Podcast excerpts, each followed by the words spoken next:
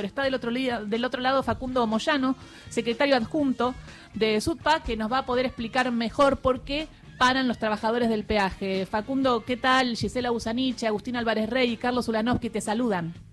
¿Qué, tal? ¿Cómo están? Bien, bueno, Primero, primero es cierto lo que decís vos, o sea, la, incertidumbre de no saber no solo si se van a cumplir los acuerdos paritarios, que ya las empresas privadas dijeron que no se pueden hacer cargo porque no sabe si van a estar el Estado Nacional ha tomado una decisión de solicitar a la justicia que anule las concesiones tanto de Autopista del Sol como de Autopista del Oeste y todavía no tienen claro qué van a hacer, si van a tomarlas con la empresa Corredores Viales u otras empresas. La realidad es que esta situación de incertidumbre eh, eh, nos pone en un lugar de reclamo porque no solamente corre riesgo la posibilidad de cobrar eh, el aumento, en realidad no es aumento, sino es una recomposición salarial que le hace frente a la inflación y que intenta no perder, como lo hace la mayoría de los sindicatos. Acá nadie está ganando plata, el trabajador no está ganando dinero. El trabajador está tratando de no perder contra la inflación, cosa que viene pasando hace cinco años, que pierde contra la inflación, por eso tiene un 20% menos de poder adquisitivo de los últimos cinco años. Por otra parte, la incertidumbre de, no saber eh, si estatizando eh, de manera improvisada, nosotros no entramos en la dicotomía de eh, que plantean algunos que todo lo del Estado es malo y, todo lo privado es bueno, ni a la inversa, que todo lo privado es bueno y lo del Estado es malo. Hay empresas que están dirigidas por el Estado, que son rentables, que son autosustentables y que están bien gestionadas, y hay empresas privadas que están mal gestionadas, como otras empresas, que es el caso de Hospital Oeste, que es privada y está bien gestionada. Ah, sí, ahora, Facundo, te hago una consulta, porque esto es una denuncia que hizo Catopodis, el ministro de Obras Públicas. Habló de que hubo una renegociación durante el macrismo que favoreció a las empresas concesionarias de autopistas de una manera, eh, bueno, eh, muy llamativa y que esto tenía que cambiar. ¿Vos estás de acuerdo con esto que marcó Catopodis de cómo fue la concesión durante el macrismo? Mira, yo lo, lo que sé es que las concesiones privadas hicieron negocio con todos los gobiernos. Eh, la puesta en escena del negociado con Macri, la verdad que yo no me voy a meter que lo define la justicia. Mm. Yo lo que sí tengo que priorizar son las fuentes de trabajo y que se respeten los acuerdos que se firman con las empresas. Lo que sí estoy viendo es que la gestión estatal que la han llevado adelante tanto en la nacional como en la provincial, lo único que ven los funcionarios, que por otra parte eh, cada uno responde a una terminal política diferente y eso hace más compleja la cosa, es de qué, de qué caja saco la plata para financiar el déficit operativo que tienen las empresas. El déficit operativo no es de dos mangos. Empresas como Aubasa, que eran superavitarias hace tres años, hoy tienen un déficit que este año va a alcanzar los, los 8.000 o 10.000 palos. Mm. Empresas como Corredores Mieles tienen un déficit anual de 17.000 palos. Entonces digo, si ese es el esquema que van a trasladar a los privados, y bueno, la verdad que eh, yo no me meto en la discusión eh, ni, en la dicotomía de que lo, público es malo, porque, repito, hay empresas públicas dentro de nuestra actividad que están bien gestionadas, pero la verdad que hay otras que están pésimamente gestionadas y no hay, no hay ningún tipo de planificación. Y yo creo que si se querían tomar las concesiones eh, de Autopista al Sol y de Autopista al Oeste, era hace dos años. No era con la debilidad política que existe hoy en el gobierno sin ningún tipo de plan. Y sabiendo que en cuatro años te agarran en el CIADI y te, ganan un juicio por 100.000 palos causando ese prejuicio a los argentinos. Eh, Facundo Agustín te, saluda. ¿Cuál era, digo, ante la situación, eh, si te sorprende que ante la situación puntual del gremio, digo, más allá del déficit y de cómo funcionan las empresas, si ante la situación puntual de los trabajadores, te sorprende que el Ministerio de Trabajo no hayan llamado al sindicato para garantizarles que pase lo que pase, eh, ustedes tendrán una, una respuesta. Lo que pasa es que el Ministerio de Trabajo no tiene ese alcance. El Ministerio de Trabajo es un organismo que media eh, y hoy tenemos justamente una reunión a las 14 horas para, para ver de qué manera, por lo menos, queda nuestra postura plasmada.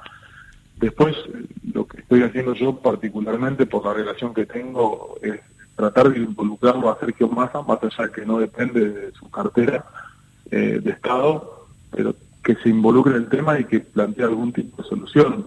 Eh, si van a estatizar las empresas, que, lo hagan, si tienen la decisión política de hacerlo, que lo hagan, pero que lo hagan bien y que lo hagan no solamente defendiendo a los trabajadores, con los trabajadores adentro, sino dándole alguna eh, idea de gestión eh, en la concesión vial, porque si no parece que gestionar una empresa es ver de qué caja manoteo el Estado. Y eso es, y eso es lo que realmente da lugar a que vengan del otro lado y que, y que quieran privatizar todo. ¿A vos te cierra más una, una unión público-privada como es IPF, por ejemplo, que no sea toda estatal y que no sea toda privada?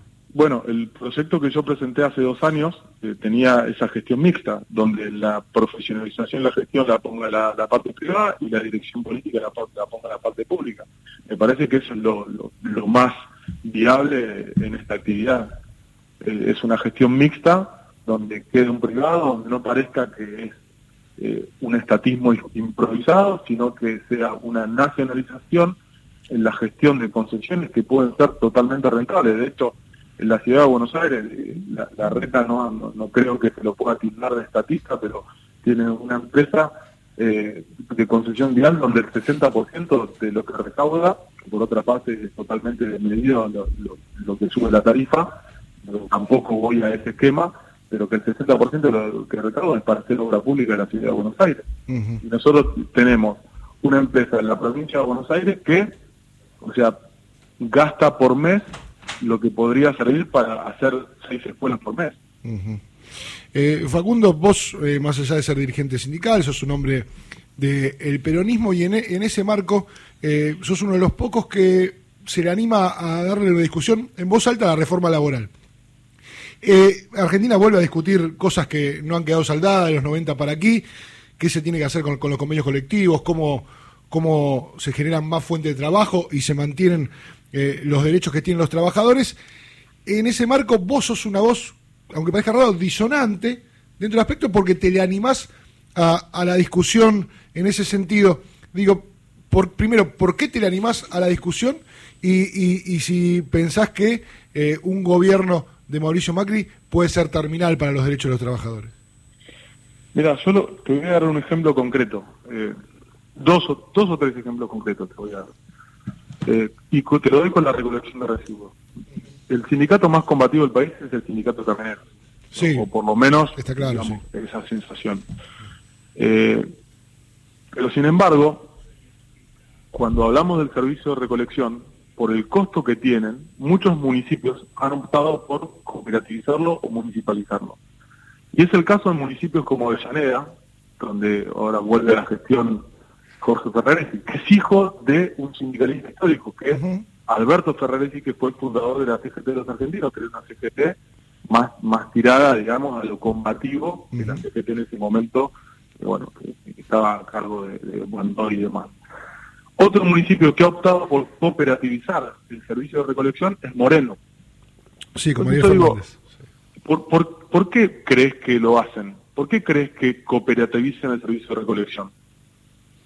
Porque, gasta menos el Estado gasta menos el Estado. Exactamente, exactamente. Entonces, digo, ¿y por qué crees que el sindicato de camioneros permite que cambien al trabajador de régimen laboral? ¿Por qué? Eso. Porque, porque entiende que es la única manera de, mantener los puestos de trabajo. Ok. Entonces, eh, no es una cuestión ideológica. Cuando yo digo, hay que, hay que debatir una reforma laboral, lo digo en el sentido de que recién lo mencionaba también, hay una frase de, un pensador, historiador, filósofo eh, de Forja, que se llama Raúl Escarabini Ortiz, que decía, todo lo, que no se legisla explícita y taxativamente en favor del trabajador o en favor del más, del más débil, queda eh, legislado o, no necesita ley los poderosos.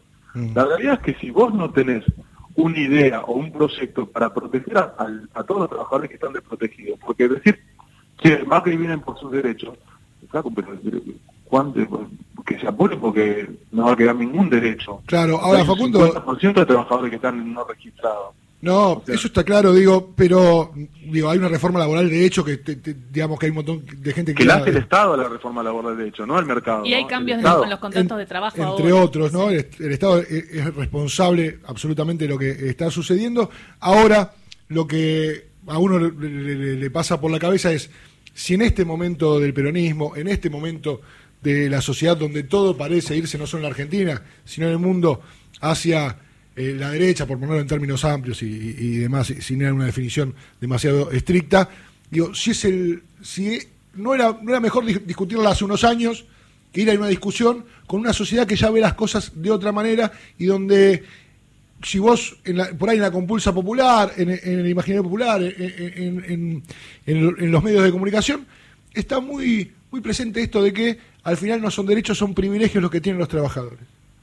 Bueno, eso es un error, y te lo dice alguien que siempre ha defendido trabajadores dentro de la ley de contrato de trabajo. Pero la realidad es que, la realidad te indica, solo otro día subí un video describiendo como diagnóstico, este es el diagnóstico, che, ¿qué hacemos con esto?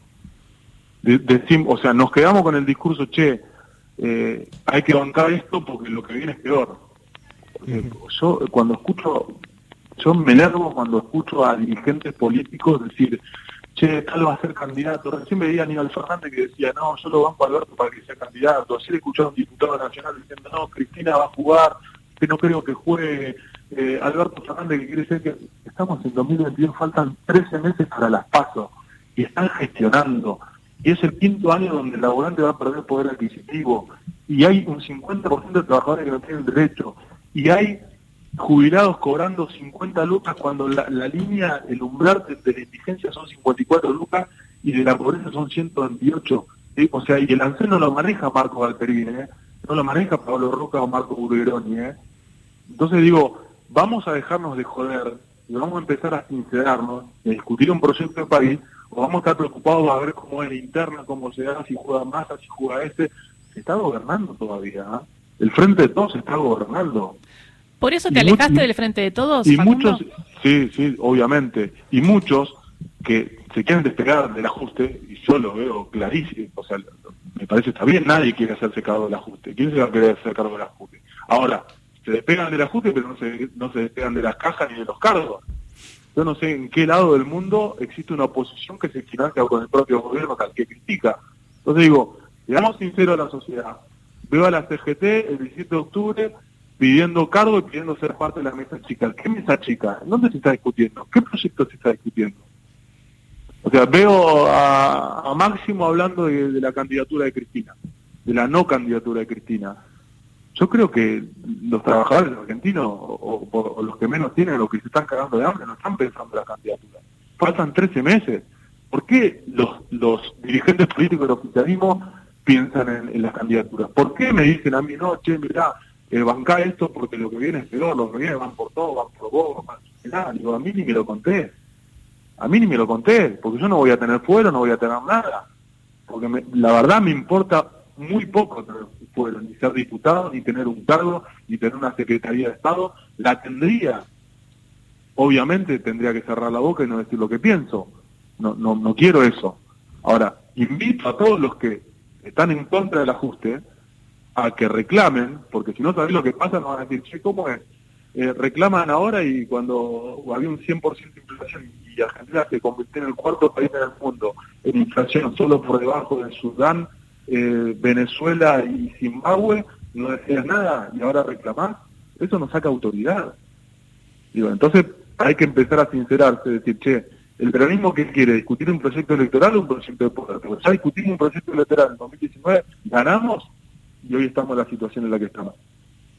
Muchísimas gracias por esta charla y estas reflexiones en Radio Nacional Facundo Moyano. Entonces, a, las 14 habrá reunión. Muchísimas gracias.